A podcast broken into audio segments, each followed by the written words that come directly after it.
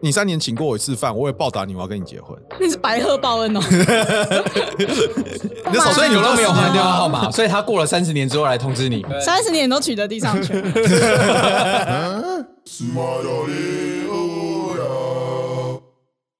这个法官主张性自主权判小三免赔哈，这个案件嗯，怎么说是蛮微妙的案件啊，我大致上念一下。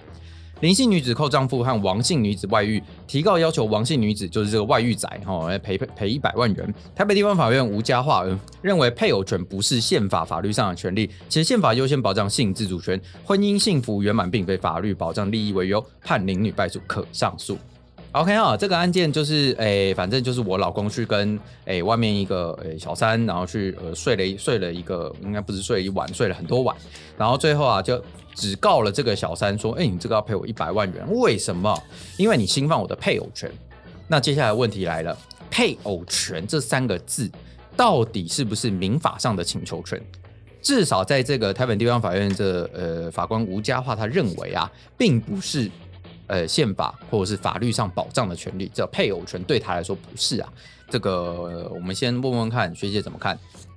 哦，我要先说，这这在我们这个业界是投下震撼弹啊，真的是很恐怖啊，不是，不是一种奖励啊，不是在业界已经不是奖励了。我我觉得，身为如果我是那个被告的律师，我可能会想说，哇，这居然这捡到了，赚爆了，真的，我原本以为会输的，我都跟客户讲会输了，居然没有想到赢了，见鬼啦！有没有想说少输为赢啊？居然没有没有不用少输，我已经赢了。对我都跟我都跟他说，哎，这一定会输，我跟你收便宜一点，不要竟然赢了。太赢了，没有想到，后悔，要说后仇。幸福 幸福来得太突然啊！接二审，接二审，接二审，再接二审，一定上诉，对，一定上诉啊！对，那为什么这个是一个震撼单？平常的判决到底长什么样子呢？我我们平常诶，应该说在通奸除罪化那个时候，大家就有开始进行讨论。如果除罪化之后呢，我们的民事赔偿究竟会有什么走向？那个时候大家的讨论的大风向比较像是说，既然刑事除罪化，那为了弥补没有办法就刑事做追诉的大。大老婆们，他们可能会在民事法官们可能会在民事赔偿的地方提高他们的金额，对啊，那这一部分是我们一开始以为会有的风向啦，没有想到呢。好，先不说这个判决出来，在这个判决。这个判决之前，我我个人的观察就是，其实赔偿金也没有没有 赔偿金也没有变高，绝对没有变高，没有变高，差不多差不多，真的是差不多，对，真的是没有变很高。对，因为其实像这种案件的赔偿金，大概抓个二三十、三四十，就算很多了。我个人觉得更多吗？这个金额还是要个案去考量啦，看情况，就是看就是看滚了几次床单嘛。其实没有，应该是看，我觉得应该是看被告的有钱程度，双方的资历跟侵害，还有你婚姻的持续时间，综合判断，才会综合判断。我不建议。大家去网络上抄什么这个金额多少做多少就哦，就是骂谁骂骂什么字就可以拿到一百万，这个不是很准啊，坦白说。是，而且其实重点是法官的感觉，我觉得这真的是当庭法官的感觉，那个是你感觉不到。看完判决书，你可能会有点弄不懂，说，哎，为什么我这判那么高？哎，为什么判那么低？就是法官可能没有在没有办法在字字里行间里面写出他为什么判那么高判。我觉得这个可以有刚好引到上一个新闻，就是因为大家都说性别工作平等法，就是因为太定太过严格，大家反而就是会去阻碍这些人的发展，就是根本不让他进来嘛。这个其实我觉得判决也是，就是当你判决太长被屌，或者是太长你进高院或最高的时候，会有些法律问题的时候，法官其实就不会公开自己真正的心证。哦，他其实判决这些东西，其实大家在场都是律师，应该都有感觉，就是其实法官判这个赢这个输，其实很多时候会有自己的理论基础，或者是会有自己的学历。可是其实很多时候本质上就是他想用哪一个学历，或哪一个学派，或哪一个实务见解而已。是，但是其实他为什么要选这个实物见解理由，他其实不会跟你讲。会啊，他会写理由了，他会写实物见解出现的理由。对，可是他不会跟你说为什么真正的理由，他不会，他不会，他不敢写，他不敢不写理由了。对，他一定会写理由，只是那个理由不可能真的不是他心里的理由，反而是他很多 他多贴了一段而已。很多法官写出自己真正心 自己心里真正的理由，会被上诉高院到最高，甚至会被驳回。对，所以他宁可就干脆，他宁可干脆我就不写一个有点像的理由就好了，因为他就直接照抄而已，我就复制贴上，挑一个他想选的就这样。对啊，选一个就不会讲出自己真心话，而且简单来说是他真心话，他觉得你这方该死，就是给我发发多一点，对啊，对啊，他不会写出来。但是其实这个新闻很有趣，是我后来有去研究一下，就是吴家到底是念画还是华？画，先画是大法官华林干面。吴成环的女儿，对，华林干面嘛，对，好，我我明天去跟老板讲。是那吴成那个那个吴成环是四至七九一，就是那个刚好是那个通奸罪除罪化的那个大法官啊，他是唯一提出不同意见书的人，他认为说通奸罪应该要合宪啊，跟这个人有什么关系？那是他的女儿哦，这个一审反正他女儿哦，那后那那又如何？非物质文化遗产的继承哦。OK，提报联合国，谢谢要哦。联合国了，对不起，对不起，对不起，价值观。我先道歉。你完了，你你到时候如果一审遇到这位法官，是吧是行斟酌，我是公委，我是公委啊你。是公委二呃，号，公委公委公委零一号，对谢谢律师你是公委零号吗？还是一号？我是我是我是零一，哦对，他是零一，公委公委零一，对对对。所以所以如果以后大家遇到就是看就是沟通奸罪遇到这位法官，大家知道怎么做了吧？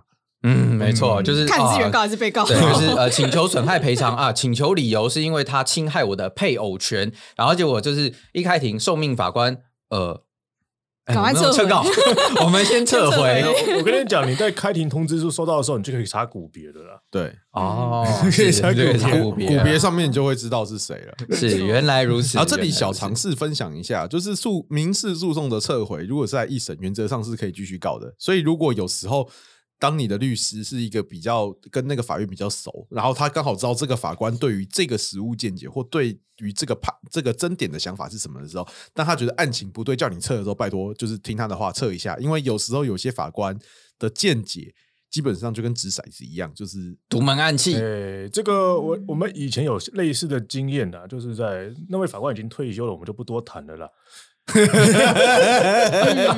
就 是夏天吗？就是秋天就是冬天。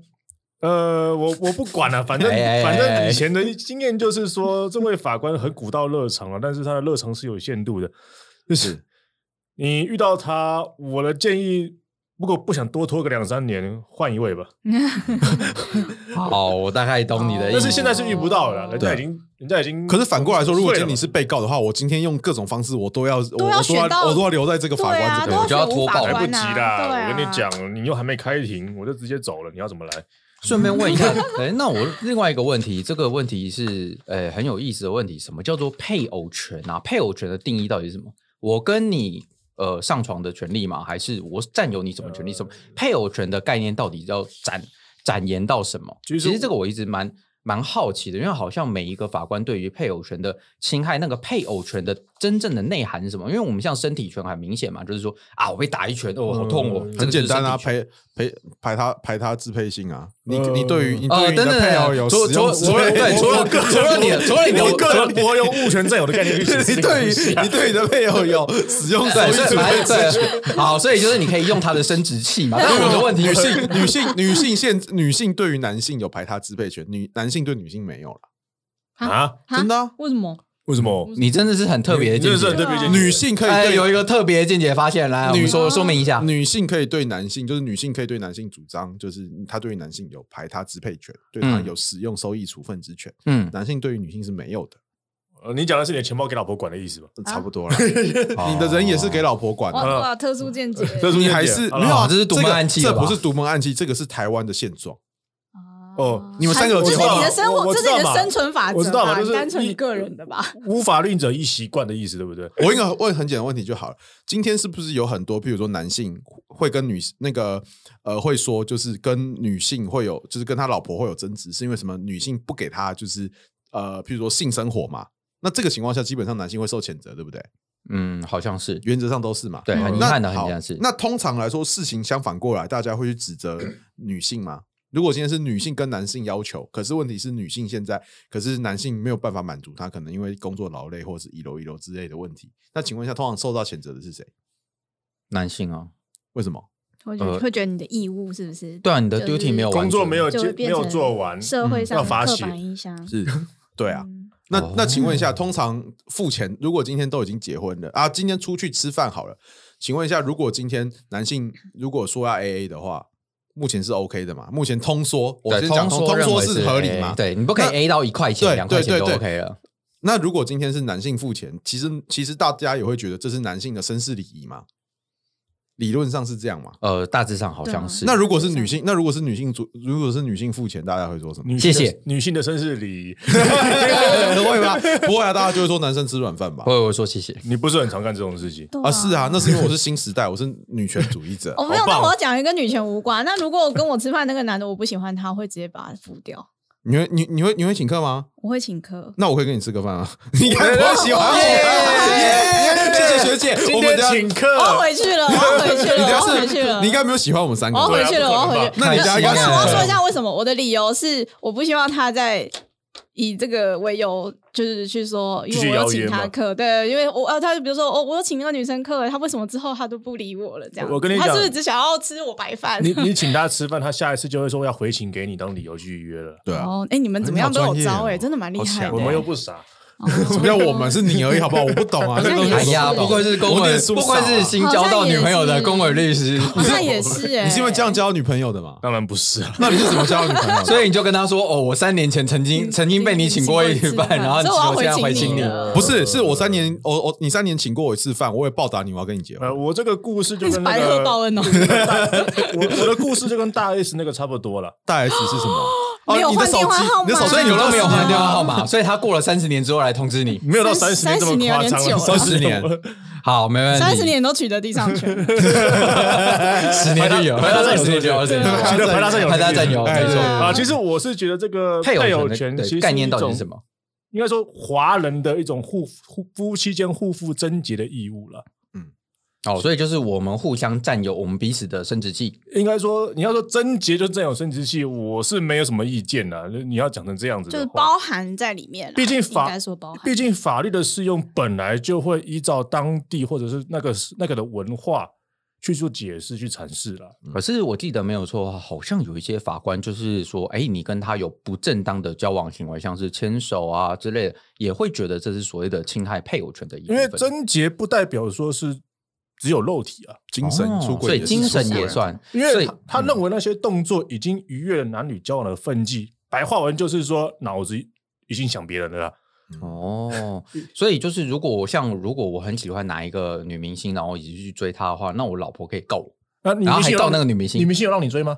呃，当然没有啊。对啊，那你就只单方行为而已嘛。如果你只是看着 初音在那边傻笑，当然不会有事情啊。那个叫妄想。嗯，那实际上要有执行性、可执行性、可能性。像是我有一个朋友，他就很喜欢说林志玲是他老婆，成功了吗？呃，当然也没有成功过，可惜。而且其实还要，所以要计税就对了。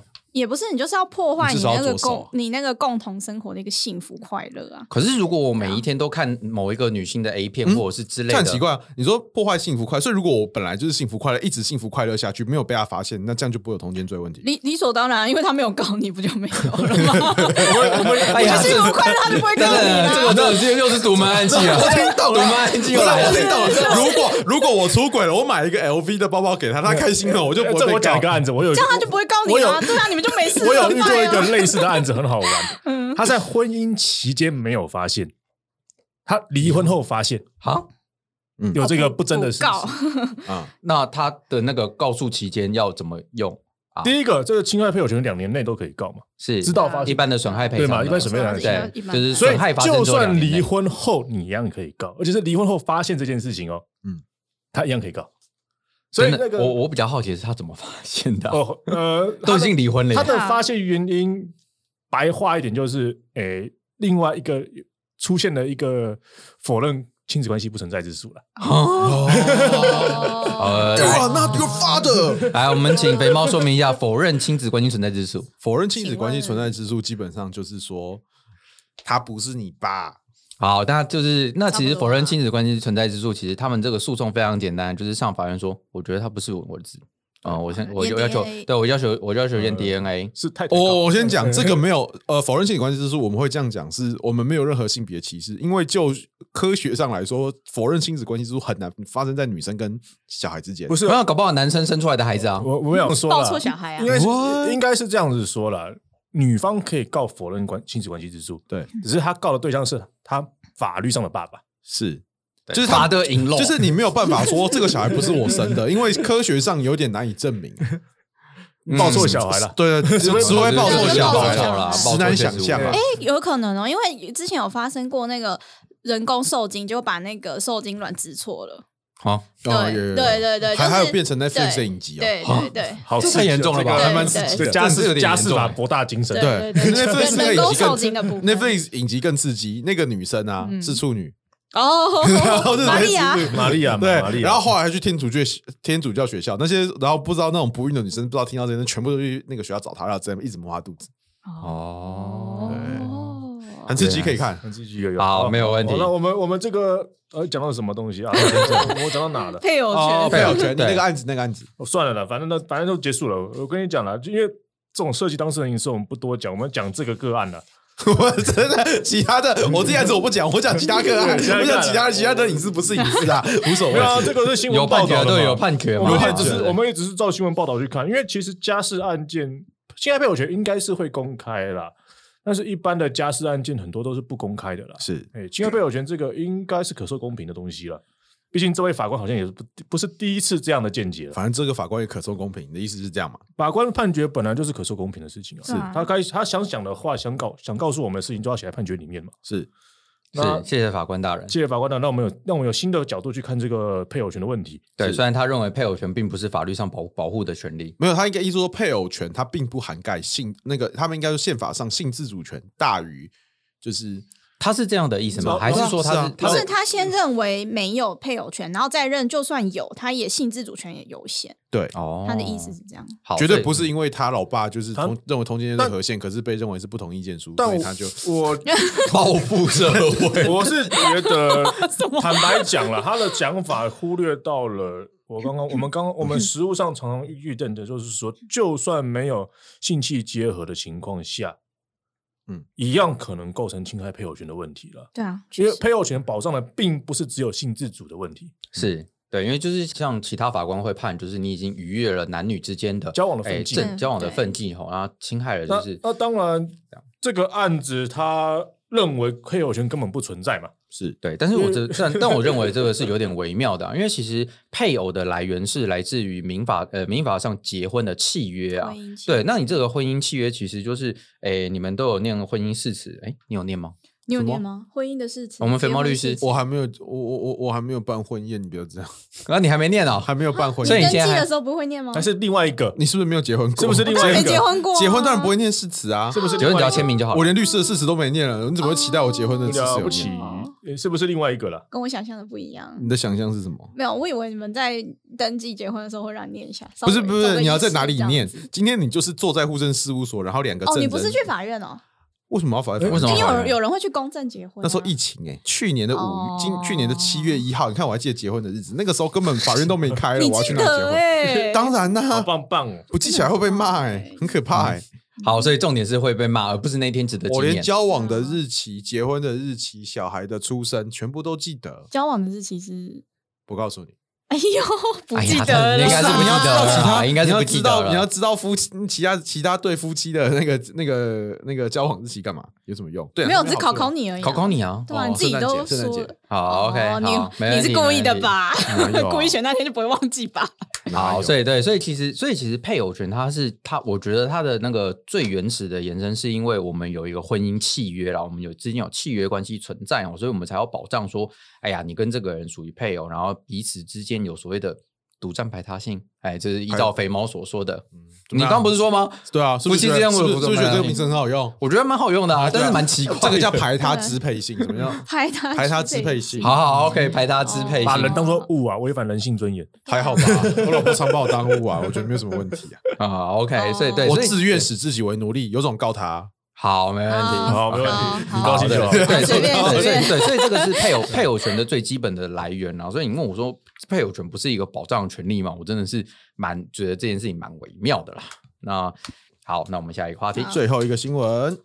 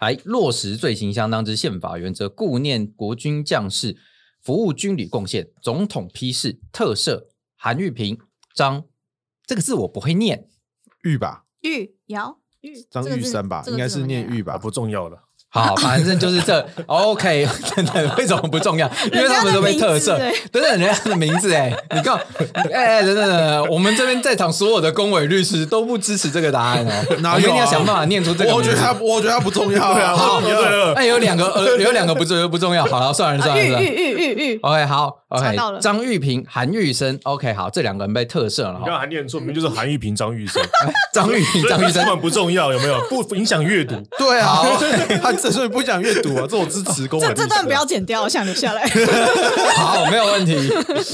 OK，那哎，我稍微念一下这个内容哈。总统蔡英文二十二日宣布特赦国军少将韩玉平及士官张玉生两人，呃，遭处罪行宣告无效。而回顾历年，呃，不不不不，反正就是他的呃，这蔡英文总统特特赦记录哈，他曾经特色过两次啊。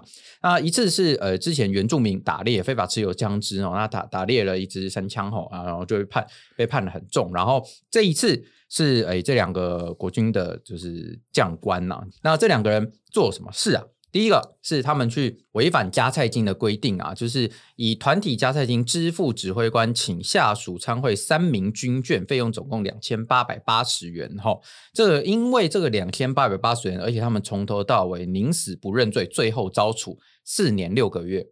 那这就是为什么我们刚刚新闻标题里面有讲落实罪行相当之宪法原则的概念哦。这个因为贪污两千八百八十元，所以被判。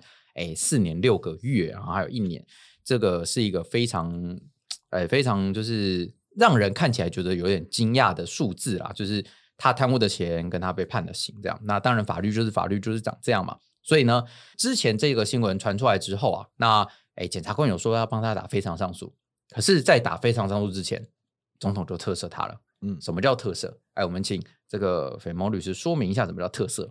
特赦就是当。呃，皇帝觉得就是最近的那个民怨有点开始开始过涨的时候，他会开始做一个事情，就是大赦天下。啊、呃，我以为是把监狱里面的、嗯、你搞错了、啊，不是吗？应该是要判死刑，判死刑吧？不是，这个一般来讲，特赦跟大赦的区分是这样子：是大赦是对这个罪行了，是这个罪名是，然后他需要经过立院的追认或者是许可了。嗯嗯、那特赦我记得没错啊，是总统的行政权的一种了，是，它是对个人。他是免除其刑的哦。你讲的是中华民国，我刚刚想讲宋朝的。哦，你讲 宋朝，我没讲完。我跟你讲了，我不相信你宋朝有多熟。你刚刚就是想要影射某个人是皇帝，是不是？没有，我是想说宋朝的皇帝而已。干嘛这样？那好了，那刚刚你要从，那你从盘古开天开始讲吧。盘古那个时候没有法律啊。我跟你讲，如果你要讲皇帝，他们通常是这个新皇帝上任的时候大赦天下。他为了积功德，是，或者是之前杀太多，或或者是最，或者是就是那个民不聊生，或者是最近就是干旱没有雨的时候，他也会大赦一下，就是。他只要 应该是监狱没钱养他们，也有可能啊。对，就是我觉得跟现在很不合。现在是只要有任何就是那个民生或者是民不聊生情况的时候，或我们会选择死刑，而不是选择大赦。对，我们大众是执行死刑，谁去执行？对，执行死刑比较呃比较符合目前台湾多数人民的法期待性吧？我觉得是，是没错。你特色好像比较相对相对比较没有了啊。不管了，反正我觉得特色跟大赦刚刚公伟律师讲的很清楚了，我们就用公伟大师零零号的那个。特色跟大色的定义去作为引用公卫引用引对对引用 是所以对所以所以那那我有个问题哦，所以所以特色他们就无罪了吗？还是他们其实是有罪的呢？只是我就是啊，你就不用去不用去关没关系，但是你你的那个人生就是有永远这个污点在这边。我印象深刻，这我不太确定了。我印象深刻，我记得有以前有个叫白米炸弹客的，哎是杨如门先生，他好像也是特赦。是是是阿扁特赦，阿扁特赦他嘛，他好像还是有罪啦，只是不用关了。嗯、对，所以错吧？对，所以下一个问题就是、嗯、，OK，那所以今天我们的蔡英文总统特赦他们哦，就是在非常上诉之前就决定特赦他们了，他们是有罪判决了吧？是啊，那他们领得到退休金吗？依据赦免法第三条啊，受刑之宣告之人经特赦者，免除刑之执行，情形特殊者，得以罪行之宣告为无效。谁知道他是哪一种？他说是罪行宣告无效的样子吗？哎，是罪行宣告无效，哎，他是罪行宣告无效。哎，好酷、哦！特殊情形者吧？对，特殊情形，所以他基本上是用第三项、第三条但书。可是我看他，我看立法呃，不是立法院跟政，我看那个行政院总统的那个，好像是他是免除刑之宣告嘛？对，哎，所以是整个整个罪都没有了耶，整个罪无效，整个罪没收，哎，哎是哎，这边写的新闻说，罪行之宣告均无效，真棒，太酷了，超级特色。所以他们这样还是可以领退休金，哎，可以领退休金哦，没有任何的罪耶。你这样叫其他，我拿了两千八百八十元，然后无罪耶。你知道这故事告诉我们什么吗？不要认罪。好，我是不敢。你这样，你等等，你这样，我我不会这样跟当事人讲哦。因为同案被告就这两个嘛，你叫其他认罪求缓刑的那个下属被告情何以堪？他们傻，他们笨啊，嗯，他们没有总统关系啊。哦，他们要当参谋长哎。哦，所以罪行相当原则，那就是有，就是其实我觉得那是屁话了。罪刑相当原则，讲就不要用大炮打小鸟啊。两千八去判三呃四年，大家觉得很虽小，所以大家觉得啊这样不行，所以你要特赦他。那我就有个问题啊，我有个朋友，他是人在万华那边当立委的，他也是就是好像是诈领那个助理的那个费用吧，他他五万块不少，五万块，五万块多哎，被判了被判了三年十个月啊，请问这个是不是也要特赦一下？太多太多，我有另外一个太多太多，我有一个另外一个朋友在台大那边，就是呃好像不小心就是给了一些贿赂，那台大的教职员，然后他又是给了一两万块，也是被判了三年多啊。太多了，太多了，太多了，太多了，太多了。好，好，反正对，反正今天我们有答案啦，就是两千八百八十元是一个康章啦。对，如果就是两千八百八十元以下的话，原则上你都会可以预期你会被特赦。是，呃，我是不敢这样赌啦，因为其实你们 没有，你还要是少将跟中将吧？对，你还是少将跟士官啊。如果连士官都不是，那个士官是跟着人家上去的，因为只特赦少将没特赦士官会更尴尬了一点。好，没问题。反正对，反正你要是参谋长，对不对？要是参谋长跟行政室，至少混到一个一个阶级的，然后要要触动立我诸公们为你发喊申冤呐，是，觉得蓝绿都要一起帮你申冤这样，然后又影响到国军的士气，很奇怪啦。其实这样子不特赦会影响国军的士气，是一个很奇怪的一件事情的。有啦，就是但会影响啊，就是你高官都没事，我下面的都会有事啊。这的确会，所以应该高端。等等，这个士气是往下降吧？你至少上面 不是你这样，这个士气是往下降吧？你这样会让高官会觉得说，反正我这样也是被判四年，我叛国也是，那我干脆去叛国好了。反正我去，反正我去对岸，或我去哦，没有，我去敌国参加他们的总统大。你看我两千八百八十块的加菜金，我就被判四年，那我还不如去对岸去他们的总理那边，那个会被没证，那会被没收，他被判刑吗？好像没有，没有，反正都是立委嘛，我记得。对啊，那这有什么差？那我干脆去对岸罚站好了，那就去。我去对岸罚站，说说还可以领超过两千八百八十块。其实罪行相当这个东西，只是找不到理由的一个理由了。因为坦白讲，我们刑法上常常遇到这种很奇怪的事情，例如说毒品，假设你卖一级的海洛因好了啦，是卖一克，卖一克啦，市价大概一两千吧。现在我不知道行情多少了，哎，我不是很懂专业，哎，反正就是卖出去嘛。那我们海洛因抵消多少？低消是无期跟死刑的，不好意思。低消，但低消是无刑无期啊，是啊是啊，你贩卖一级啊，是啊，一级毒品是这样，一级是无期跟死刑哦。哦，所以你你你比较熟的大麻是十年跟死刑，所以 我比较熟的大麻是什么？你卖了一克，然后你被抓到，你就是无期跟死刑哦。对，那一般来讲啊，你侦查中啊，我们都认罪嘛，什么都都减一半，对啊，哎，十五这算十五年，十五年起跳，你在。抓到上手，公诉上手，呃，再减半七年，七年，但是没有那么容易公诉上手了，这个没有那么容易。而且因为公出上手，呃，公出上手还还要查获，还要一个查获。所以一般来讲，如果你判到十五年，你真的又很乖，什么东西的，法官也会说，好了，我用五十九条再给你减一次，三年，没有，最后是七年半。七年半一般来讲，还卖到一级的，还是七年半起跳左右了。对，那这个案子四年了，啊，海洛因一一颗大概一两千，七年半。啊，罪行有没有相当，我是不知道了。所以以后说，所以以后卖海洛因就是，哎，就是你要 是少将卖，还是少少将卖海洛因，其市价未高于两千八百八十元 而被判刑者，均得特赦，应有特色。对。然后你说贪污的法益跟这个卖卖海洛因的法益，我是觉得都蛮严重的啦。毕竟国军如果还有贪污这件事情，就像俄军一样这么刺激了，你知道吗？他也不是给他，他也不是给他自己啊，他刚刚是给眷眷属，他也军眷吗？眷属型。引导为狼啊，对啊，没有，那不是他家的啊，他只是说明是下属的军眷啊，对不对？啊，对啊，好像是他，没有啦，应该是这样讲啦，就是我们刚刚讲那么多，其实这件事情在法界其实是有非常大的争议，大家其实直接跳脚的，因为其实对于特色来说，其实是一个行总统的行政上面的一个非常大的特权，所以在这个情况下，其实要非常的谨慎。那其实我们看以往的总统特色，其实你看。蒋中正他其实就是特色三个人嘛，彭明敏。陈新案跟张学良，前面两个张学良哎，酷哎，除了张学良我不认识。啊对，那李登辉他只做过一次特色，他一次特色美丽岛事件的二十七个人，那一次也太多人。对，那陈水扁特色了四次，一次是百米炸弹客杨如门，然后宗教良心犯拒服兵役，那后来有个大法官解释，这个没话讲了。那曾茂兴、嗯、苏炳坤，那蔡英文那他特色了两次，除了这一次的加泰金之外，另外一次是一个布农族人的王光禄。那王光禄他的案件简单讲就是那个对那个有大法官。那王光禄他的事情就是他在去打猎，然后他违反了那个枪支的制作的条例，所以被判了三年十个月。他就打了一支三枪，我相我不相信那支三枪会超过两千八百八十啊。对，所以我们不一定哦，不好说，不好说，真的不好说。野味，野味呢？嗯，好了，不管了，反正反正就是。从以前的历史来看，我们其实可以发现，就是不管你是宗教良心，你是原住民的自主权，你是呃为公益发声，或者是为就是弱势发声的百米炸弹客或美丽岛为了人民的言论自由去做发声，我们可以发现说，其实他们都会有一定的公益性跟一定的所谓不得已性。可是我们今天在这个案件里面，其实我们看不到这个东西。甚至我们仔细去看判决，可以发现几件事情。就是第一个，其实那个少将啊，他是那个拿着的东西是，他是叫店家开立假发票的。他明明是七月有餐，可是叫他开八月的发开发八月发票。哦，所以发票是假的。对，那第二个是那时候国民国国防部就已经明文了，就是加菜金不能用在民间人士的支出。然后那个少将就只是下属写了一个签呈，然后用虚伪的虚构的用餐名单。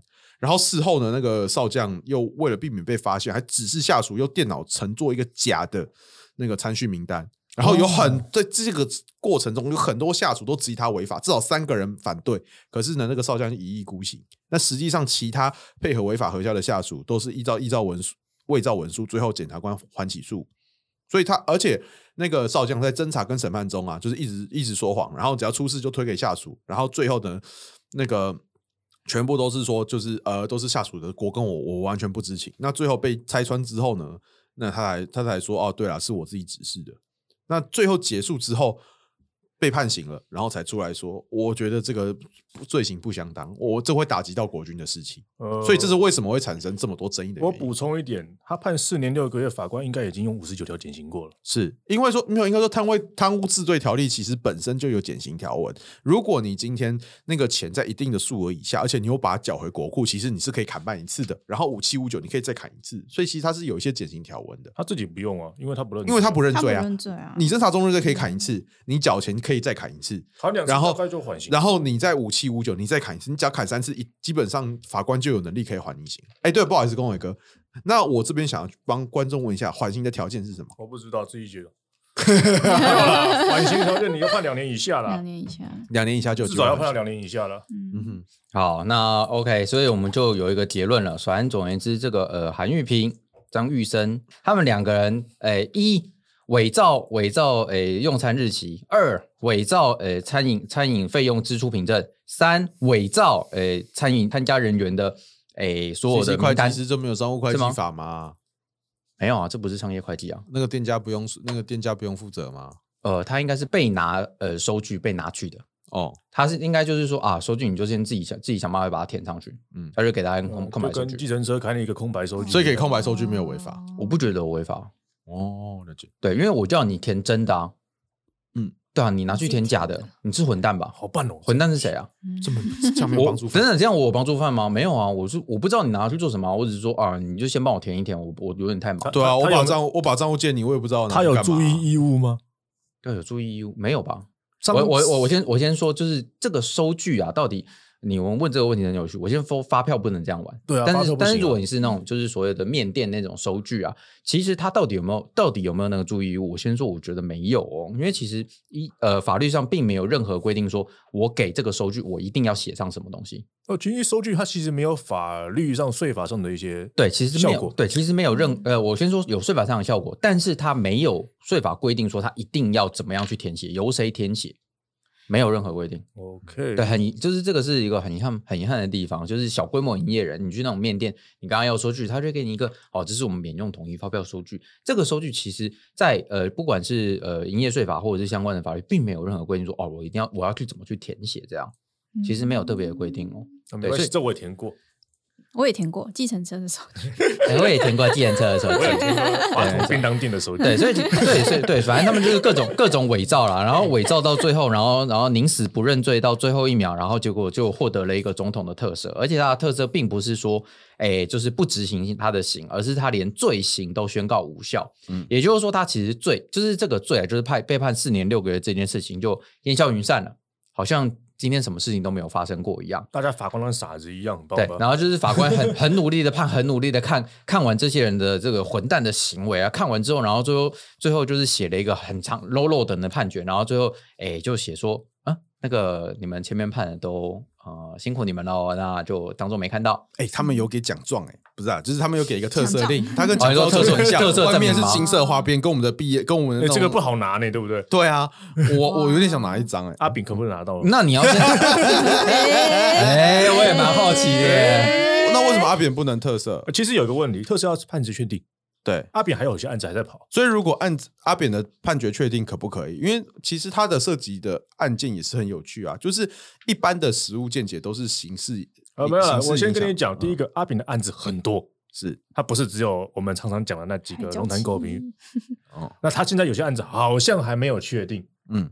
就因为我们其实阿扁事情已经过了蛮久了，我们也没有一直在关注人家了。老实说，我们只看到他开节目之类的而已。对啊，为什么保外？所以所以哦，所以为什么保外就医可以？所以阿所以阿扁现在没有，他现在不是已经服刑期满出来？没有，他是保外就医。没有，他就保外就医。什么叫保外就医？就是监狱认为你在这个监狱待着会有这个危险，那我们的监狱的医疗水准呢，环境可能不适合你疗养，怕你死在里面了。白话就是这样。是，那请你出去就医吧。那出去就医要住医院吗？呃，就医这种事情呢，不一定。要住医院是，哎，他当只要医生认为你适合做什么活动，啊你适合干什么，你就去干什么。对你的病情有帮助的话，是，哎，所以开那个那个广播电台是对病情有帮助。我不知道心情上，可能他们的病，你要说他的病是什么，我不是专家，哎，但是医院敢开，监狱敢收。好，我了，我大概了解了。所以总而言之，就是，哎，阿扁的这个保外就医，其实其实就是医院有帮他开一个，如果如果不让他就是去广播电台讲话的话，他就会获就会就是对，这是一个心理智商的治疗，没有，这是一个治疗疗程，他应该不是会这样开，治疗他应该会开，他适合接触人群，或者适合接触媒体，或者适合什么东西。啊？有可能的。话，他应该要抒发自己心里的不满，嗯，就是这需要他有心理上或者是某些精神上的问题，他需要，所以他还没结果论而言，他应该还没有办法。被特赦就对了。呃，第一个他还没有办法确定，他没有，还还有没有确定的案子啊？如果我没有记错的话了，嗯，那第二个要不要特赦是总统职权呢？是，哎，我们又不是韩国有这个特赦总统的传统，是对啊。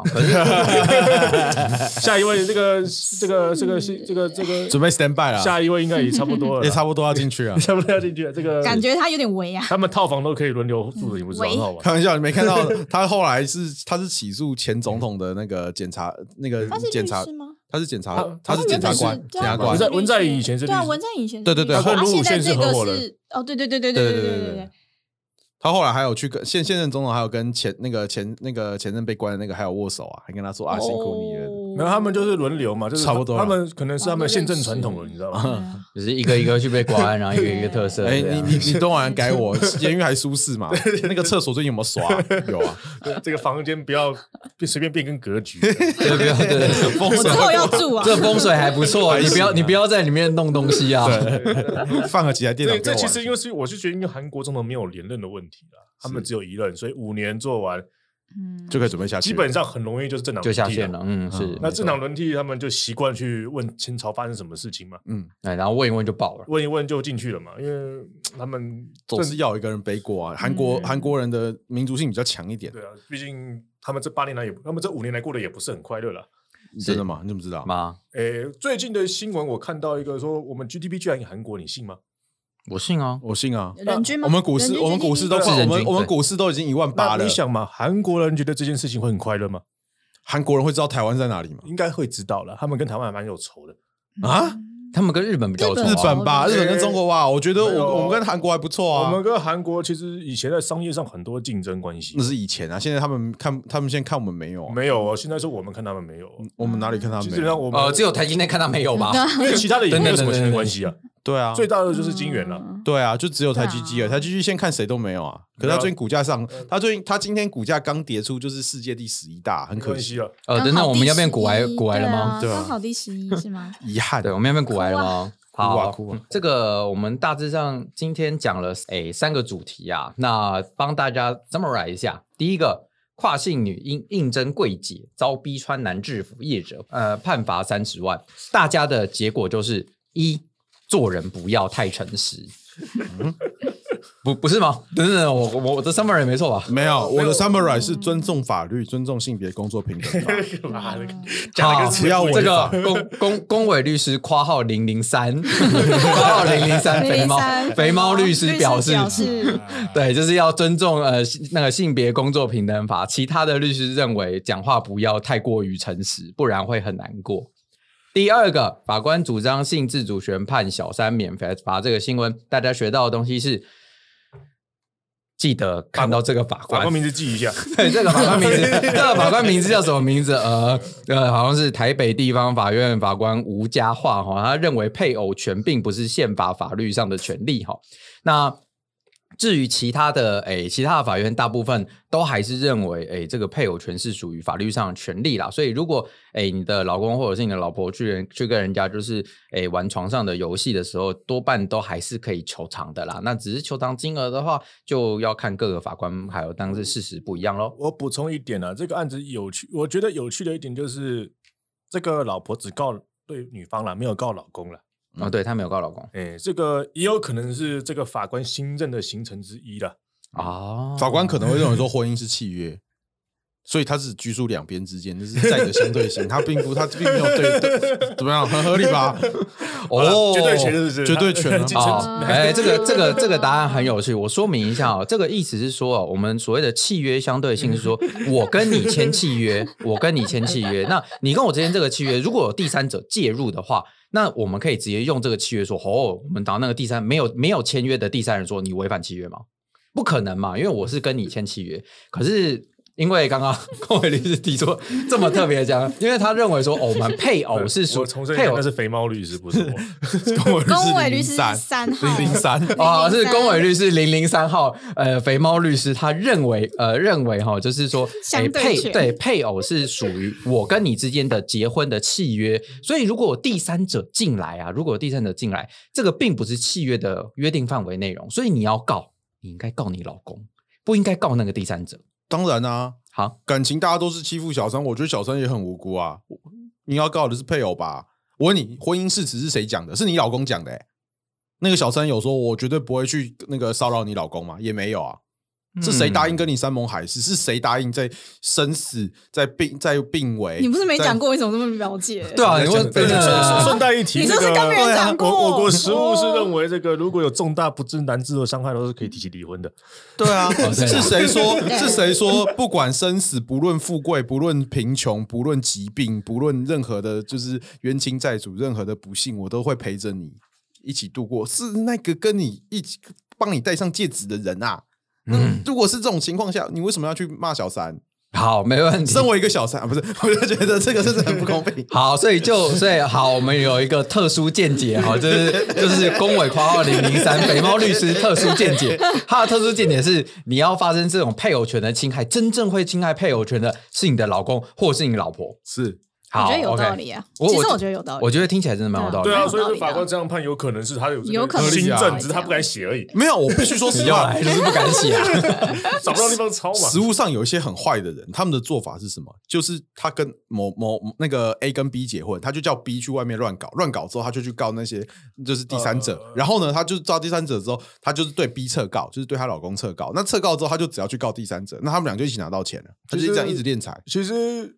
实物上这个还蛮常见的。另外有一个名人就是那个林奕涵了，对，他之前也是因为这个样子，是啊，就是他那个补习班老师是已婚的啦，对，那他跟他发生了关系嘛，那他们诚心诚心嘛，我们其实讲没有没有关系，那毕竟是公众人物，管他的，管他的。对，那好像是他的艺名吧？是吗？不知道，我不知道，反正反正他就是因为这个原因，他们家人也不太谅解，然后也没办法告嘛，因为你毕毕竟你是小三，而且你也知道老师已婚，对啊，你反而会随时会被老师的原配去告所谓通奸。那个时候通奸还没有除罪化，是。对通奸跟这个所谓侵害配偶权，那对于一个小女生那个这个压力，或许是她一辈子的阴影了。对啊，原来如此，有可能啊，就是我们从法律上的角度去看这些事情的话，好吧，那就是保证小保障小三权喽。没有啊，我们保障小正权的没有。保障啊。可没有，等可是刚刚我们只是觉得我们只是觉得我们配偶支持婚姻契约神圣神圣性。没有没有，我们我们支持婚姻契约相对性。我啊相相对性我认为我认为配偶权还是存在，因为我要吃饭。对，哦好，OK，好我们有三，我们有两说，不是你要问我的话，我身为一个结婚的人，我当然会跟你说，我觉得配偶权不要存在。哎，不对，因为我是 我是婚姻弱势方，我应该觉得他要没有存在。没有，我们我们要认为配偶权是绝对权，要不然小三那边就接不到了。对，啊，是是就是少少了案认为是，绝对而且通奸最高律师层次代理，它复杂度太高，你甩到哪个就是你甩到哪个法官都不知道。好，行，没有问题，OK，谢谢谢谢各位的 summarize，谢谢谢谢三个公会师。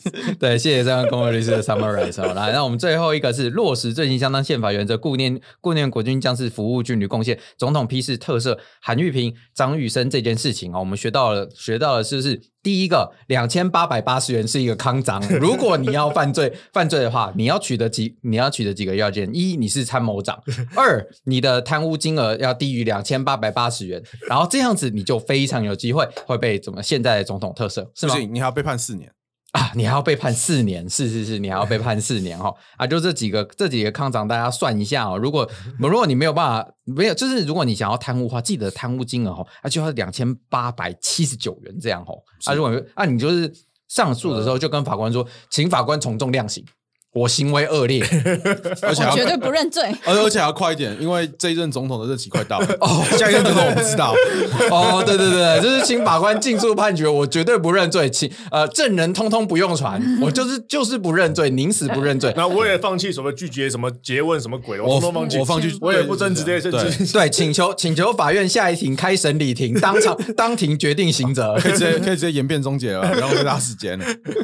就请最多最最其实直接判七年以上有期徒刑，我就可以被蔡英文特色了。是，对，OK，好，大家学到了吗？谢谢，好，谢谢他没有浪费，谢谢各位他没有浪费司法资源，很棒。对，对没有浪费司法资源，很棒。就是我们特色 特色还多一个理由，全部都一多一个理由，全部通通没有浪费司法资源，直接上总统 哈。是，OK，好，谢谢各位，这是我们的一周新闻评论。好，谢谢大家。